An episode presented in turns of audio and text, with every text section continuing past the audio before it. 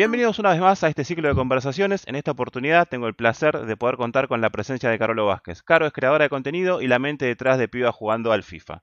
Caro, primero, gracias por el tiempo y por la oportunidad de hacer esta charla. Y segundo, quería que nos cuentes vos, quién es Carolo Vázquez, de dónde viene, qué hace para la gente que nos está mirando. Bueno, muchas gracias primero que nada por la invitación y como decía Gabo, soy Carolo Vázquez, tengo 27 años, eh, ex creativa publicitaria, pero yo creo que en cierta manera sigo aplicando mucho de todo eso. Eh, porque ahora trabajo como creadora de contenido, influencer, youtuber, streamer, eh, y también estoy eh, conduciendo un programa de televisión en DirecTV Sports, así que nada, todo empezó como, como una posible salida, digamos, del mundo de las agencias de publicidad y empezó a funcionar y, bueno, se terminó convirtiendo en, lo que es hoy en día. ¿Cómo fue esa experiencia, ¿no? De dejar tu laburo formal para dedicarte de verdad a lo que tienes ganas. ¿Qué fue lo más difícil de este proceso? Creo que lo más difícil fue arriesgarse a, la posibilidad de que eso fracase, ¿no? Me parece que era lo, como lo más, lo que más miedo me daba. Yo no, o sea, por suerte, como os digo siempre, yo vivía con mi familia, entonces sabía que, que si no salía bien en cuanto a cuestión económica y demás, ellos me iban a ayudar. O sea, no, es que iba a, no sé, a, a tener que salir a buscar cualquier trabajo para poder sobrevivir, pero, pero era como esta cuestión de, bueno, si lo hago y no sale, es como, ya está, lo hice y no salió, y es un garrón y tengo que, seguir la vida del trabajador o la trabajadora normal, clásica, de ir a una oficina. Entonces eso era lo que más temor me daba, pero a la vez eh, yo estaba en una agencia de, publicidad donde no estaba extremadamente contenta, tipo, si no renunciaba para hacer esto, renunciaba para irme a otra agencia. Entonces fue como, bueno, lo intento. En entrevistas pasadas, Fer Carolei dijo que no siempre alcanza con tener talento y hacer un buen laburo, ¿no? Que además hace falta un toque de suerte y de contacto. ¿Vos cómo lo ves? ¿Compartís este pensamiento? Sí, desde ya. O sea, yo creo que obviamente estudiar publicidad me ayudó mucho eh, y, me abrió ya de antemano muchas puertas y, me dio muchos contactos. Eh, pero sí, es como, siempre se necesita como un poquitito de suerte extra para, para que las cosas salgan bien y yo por suerte siempre fui una persona con bastante suerte eh, y, medio que siempre que me arriesgo me terminan saliendo bien las cosas. Creo que es un poco intuición, que es un poco recompensa de ese arriesgarse. Em, creo que es un poco también, eh, em, no sé, el capaz tener una mirada a futuro de, che, esto podría funcionar, eh, pero la suerte siempre está. En un momento pasaste a estar en, como dijiste, a estar en la tele, a trabajar en eventos, a participar en campañas con tu club de fútbol. ¿Cómo fue ese momento? ¿Cómo lo manejaste? Era como una cuestión medio rara y, que me generaba como, como de repente, no sé, yo me enteraba que me llamaban para hacer algo en un evento, ¿no? O para trabajar con una marca, o para el programa de tele y demás. Es como que me agarra una emoción, una manija fuerte y después es como que lo proceso y ya como que te empezás a acostumbrar. Yo creo que hoy, después de dos años, eh, obviamente cuando, por ejemplo, me viene a buscar una marca que me gusta o algo de, ese estilo, obviamente me pongo muy contenta, pero también ya lo tengo internamente como más procesado. Al principio era como mucha sorpresa y era como muy raro y era también un poco de temor de, que las cosas no funcionen o de no estar a la altura, ¿viste? Porque la gente viene y te propone, che, hagamos esto, che, hagamos lo otro. Y es como, mm, no sé, todavía no sé si tengo experiencia o, cómo va a salir esto. Pero bueno, ahí es donde también me parece que está un poco lo que hablábamos antes de la suerte, sumado también a lo que decías vos, y retomo un poquito de eso.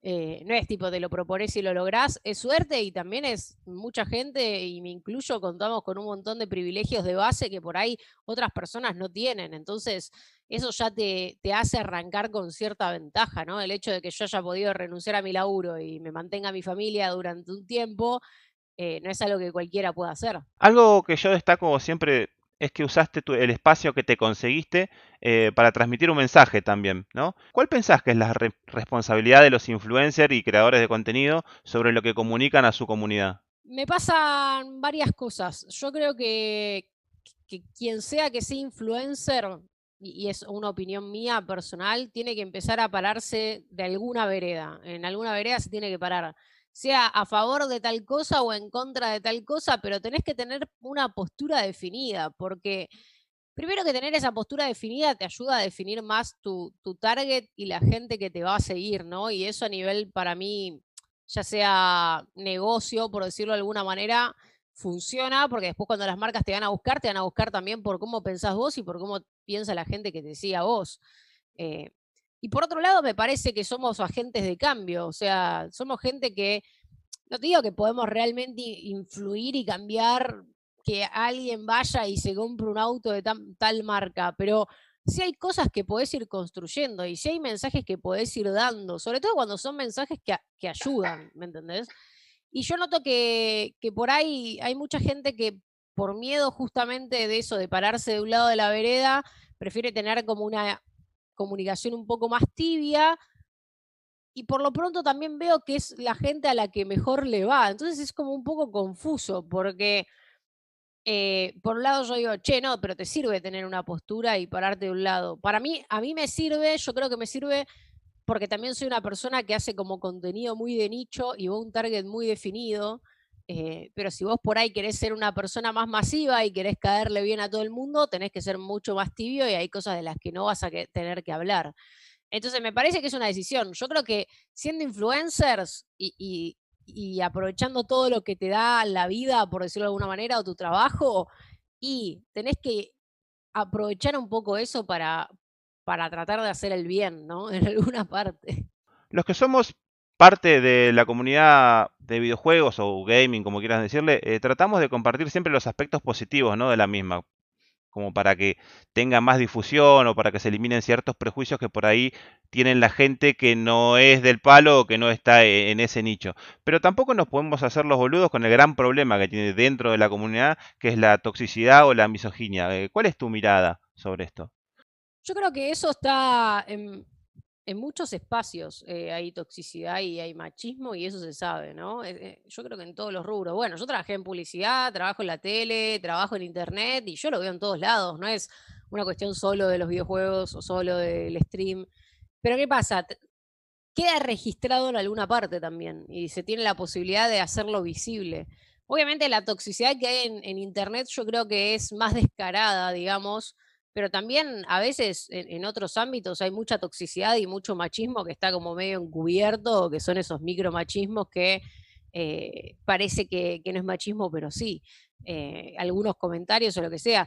En internet me parece y en, los videojuegos pasa esto de que, bueno, se están escondiendo atrás de una pantalla, se están escondiendo atrás de, una foto que por ahí ni son ellos y creen que eso, les, no lo creen, creo que definitivamente es así, les da el poder para decir cualquier cosa y, terminan lastimando a la gente al pedo, porque si vos te pones a pensar la cantidad de gente que a mí me bardea y sin embargo yo no estoy haciendo nada malo. Eh, yo estoy acá con un canal de YouTube, podés verlo, podés no verlo. Eh, creo que dentro de todo lo que promulgo no, no, no ataco a nadie, no, no voy en contra de nadie, voy porque haya más inclusión. Y sin embargo vienen y a veces me dicen cosas como si, no sé, como si estuviese diciendo maten a todos los hombres. Y, es algo que jamás dije. Em, entonces, nada, me parece que, hay como un abuso de este libre poder de decir lo que se quiere y que es muy difícil de controlar, porque por más que vos quieras, eh, es como los juegos se hacen responsables de lo que pasa en los juegos, es como los colegios. Si los pibes se agarran a piña dentro del colegio, ah, sancionamos, pero si se agarran en la puerta para afuera, no podemos hacer nada. Es más o menos lo mismo. Me parece que es un garrón que también es un trabajo interno de cada persona para, para saber lidiar con eso y entender que la gente que lo hace es gente que tiene maldad y que, y que quiere, quiere hacer un mal y que se aprovecha de ese anonimato para hacer un mal. Bueno, el nicho dentro del nicho son los deportes electrónicos dentro de los videojuegos, ¿no? Eh, ¿Cuáles son las barreras principales para la inclusión de las mujeres en los deportes electrónicos? Yo creo que, el problema es muy similar al del fútbol femenino y por eso cuando arranqué con esto, ya de entrada arranqué haciendo esa comparativa, ¿no? Eh, me parece que lo que pasa es que por una cuestión lógica y estructural social, eh, somos muchas menos mujeres las que jugamos. Sabemos que en la cantidad está la calidad, entonces si tenés, si una de cada cinco o una persona de cada cinco es buena en los esports, somos menos, vamos a ser menos personas talentosas o capaces de competir a la misma altura que los pibes, que son 10 millones y que juegan hace 500 años y que nacieron y les regalaron una PlayStation y compiten, por ejemplo, desde el FIFA 13. Cuando en el caso de las mujeres vas a ver que nos fuimos metiendo más por ahí en el FIFA 15, en el FIFA 17, 18. Eh, entonces me parece que lo que no hay, y lo entiendo un poco capaz por la situación económica en general, que acá todo el que invierte quiere guita ya. Y si vos querés que fomentar por ahí eh, ese talento femenino, lamentablemente vas a tener que invertir un poco más de tiempo. Y el tiempo es plata y nadie quiere perder plata. Entonces nadie va a querer invertir el tiempo que se necesita.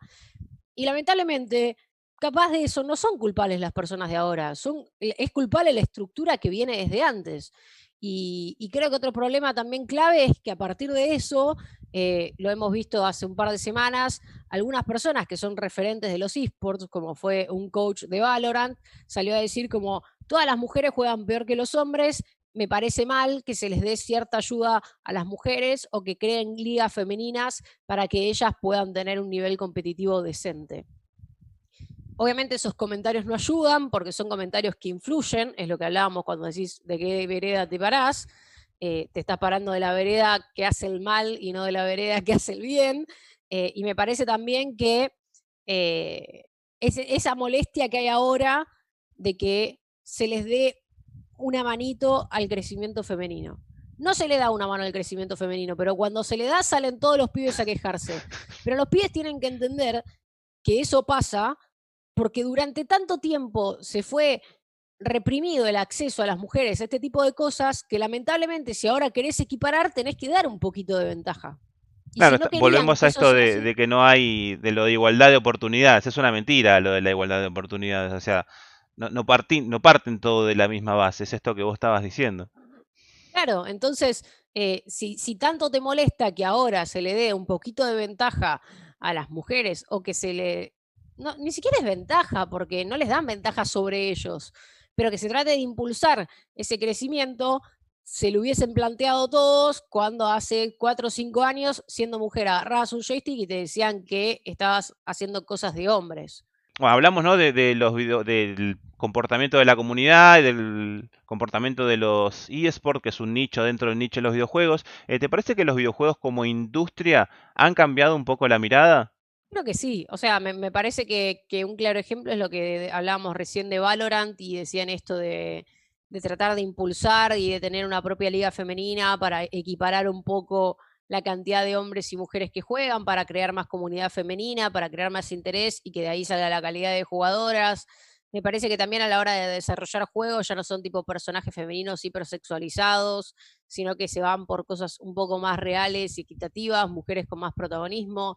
Me parece que sí, lo que sí me parece es que es imposible combatir cosas como la toxicidad, porque lamentablemente la gente que es tóxica es la gente que le da de comer a todos los desarrolladores y a todos los que hacen estos videojuegos. Entonces, eh, si la comunidad es tóxica, es muy difícil frenarla. Es muy difícil frenarla porque es difícil parar eso, por un lado, y mantenerlo controlado, y por el otro, porque no les conviene. Entonces es como medio raro. Yo creo que, mientras implementen ciertas políticas que beneficien a las mujeres, dentro de todo van a estar haciendo lo correcto, digamos, ¿no? Y ahora pasando un poco más de lo, a lo personal, ¿no? Vos arrancaste con el proyecto de Piba jugando al FIFA, por, bueno, por todo esto que estabas diciendo, pero ¿cuál es tu relación personal con los videojuegos? ¿De dónde nace? Eh, yo arranqué de muy chica con mi hermano jugando al FIFA 98 en PC. O sea, yo tenía 5 o 6 años lo veía jugar a él. También tenía el Family, el Sega, después nos cayó la Play 1, fue Winning Eleven, después la Play 2, fue Pro Evolution Soccer, después con la Play 3 volví a pasar al FIFA y con la Play 4 me quedé en el FIFA y bueno, ahora la Play 5 también. O sea, mi relación con los videojuegos es de muy chica.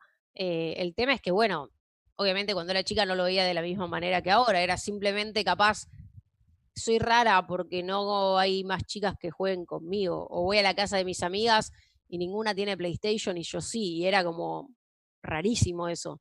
Eh, pero bueno, eh, hoy por hoy, por suerte, creo que las chicas más chicas, hoy una nena de 7 años capaz tiene la Play y es de ella y no es del hermano. Nombraste PlayStation 5. ¿Cómo vos ya entraste en la nueva generación, por lo que estás diciendo?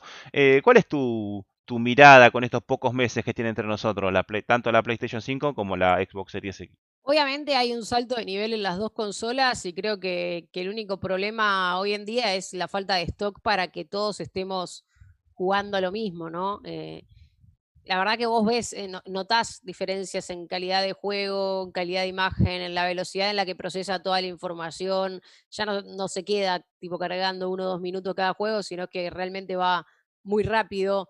Eh, me parece que también es como muy cómoda de usar, tanto la, Xbox como la Play, solamente que hoy por hoy está el problema este de que no todos tienen acceso y a mí por lo menos, eh, a mí me gusta jugar y me gusta que la gente me quiera ver jugar. Creo que toda la gente está un poco como enojada por esta cuestión de que no hay stock, entonces no sé si tampoco está tan bueno a esta altura seguir diciendo mi Play 5, mi Play 5, mi Play 5, porque todos siguen jugando la Play 4, entonces es como a no ser que quieras como posicionarte como estos influencers que tienen tipo, ah, lo top de lo top. Obviamente yo juego con la Play 5, yo juego con la Xbox, la gente lo sabe, eh, pero como que muchas veces uno hoy por hoy sale a mostrar los features de cualquiera de las dos consolas y te dicen, che, pero no llega acá, ¿cuándo va a llegar? ¿Cuándo la voy a poder comprar? Y es como no sé qué responderte, porque es algo que, que también me parece que es, son temas de aduana, son temas que incluso exceden Argentina puntualmente porque eh, los temas de stock están pasando en todos lados, entonces eh, yo creo que también pronto se empezará a regularizar y pronto la gente va a poder tener acceso y lo vamos a poder disfrutar en conjunto todos, ¿no? Una de las cosas que afectó esto que vos decís es el contexto del 2020, ¿no? De la pandemia, la falta de producción. Eh, a vos en lo personal, ¿cómo te afectó el, el 2020 y el contexto de encierro? Yo creo que un poco y un poco. Eh, o sea, fue un año muy confuso y, muy ambiguo. Eh, obviamente, en lo personal, por momentos fue un garrón y creo que eh, a todos en algún momento nos pegó tipo el, bajonazo. A mí me pasaba que todavía estaba viviendo con mi familia y tener.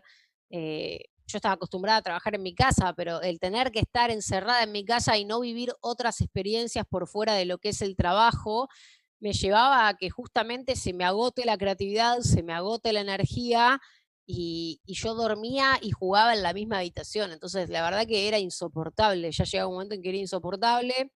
Eh, creo que a nivel laboral a todos nos benefició un montón porque un montón de marcas se empezaron a meter en esto, pero también, así como un montón de marcas se empezaron a meter en esto, eh, hubo más demanda de oferta de contenido, perdón. Eh, más gente empezó a hacer contenido, entonces de repente eh, no solamente gente común y corriente, sino que tenías de repente al Kun Agüero jugando y streameando, y es como, está buenísimo que el Kun Agüero juegue, acerca mucho más público a todo esto, también va a acercar más gente que haga contenido, pero eso genera, por decirlo de alguna manera, más competencia, porque antes, por decir una cosa, éramos cinco gatos locos y ahora somos 10 millones, entonces se empieza como a diversificar todo el contenido, la gente que por ahí te veía vos ahora quiere ver al Kun Agüero o quiere ver Ibai porque conocieron Ibai.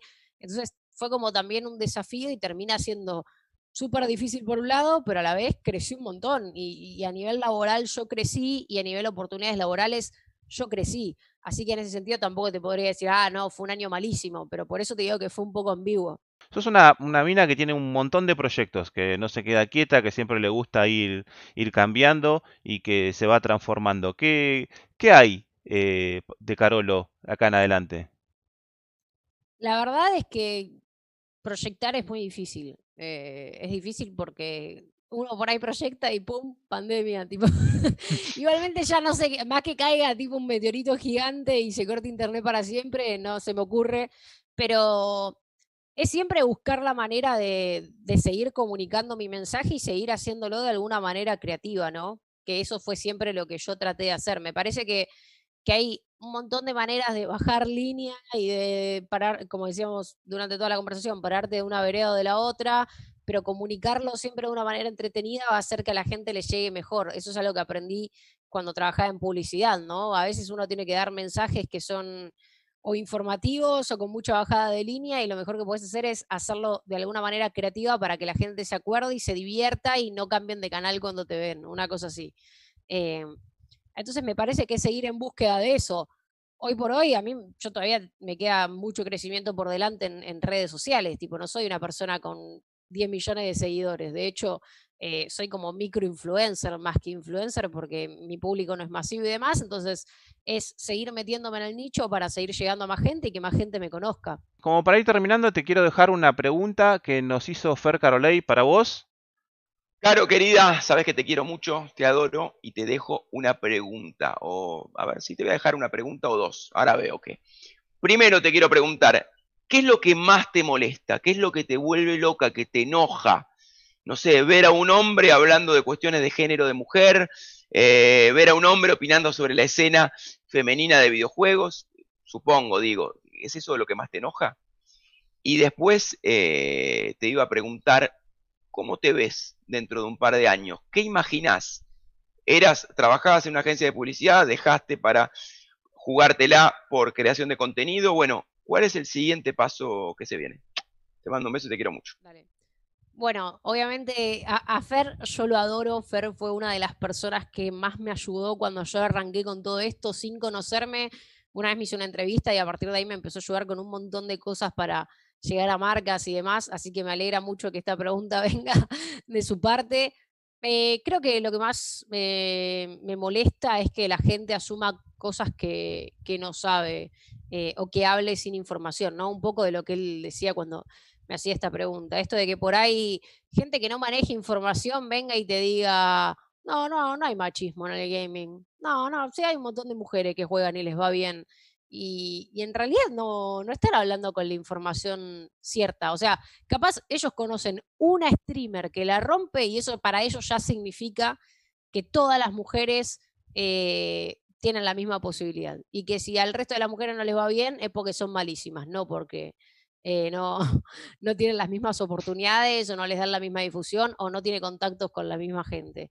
Otra cosa que me molesta mucho, y acá es como más personal, es cuando a mí vienen y me dicen que todo lo que tengo y todo lo que logré, lo logré solo por el hecho de ser mujer y no porque tenga una mínima pizca de talento, digamos, ¿no? Esto de, no, vos estás donde estás solamente porque sos mujer y estás... Eh, acá con esto del feminismo y por eso vienen las marcas y te vienen a buscar y por eso te va bien. Cuando en realidad, o sea, si bien hay una situación coyuntural y de marketing que acompaña, eh, hay otro montón de mujeres haciendo esto. Y no son todas conocidas. Para mí deberían ser todas conocidas. Si esto fuera como ellos dicen, habría muchas más mujeres conocidas, además de mí. Las hay, sí, pero no son tantas como los pibes. Entonces me parece que, que vengan y me digan, solo estás acá porque sos mujer, es como desmerecer mucho el trabajo ajeno me parece que también hay una cuestión de que estudié publicidad hace un montón de años, de que trabajé en publicidad un montón de años, de que supe cómo ir a buscar esas marcas, de que supe qué ofrecerles, de que supe negociar, de que supe gestionarme a mí misma. Eh, entonces, no, no, es que estoy solamente acá eh, por ser mujer, digamos.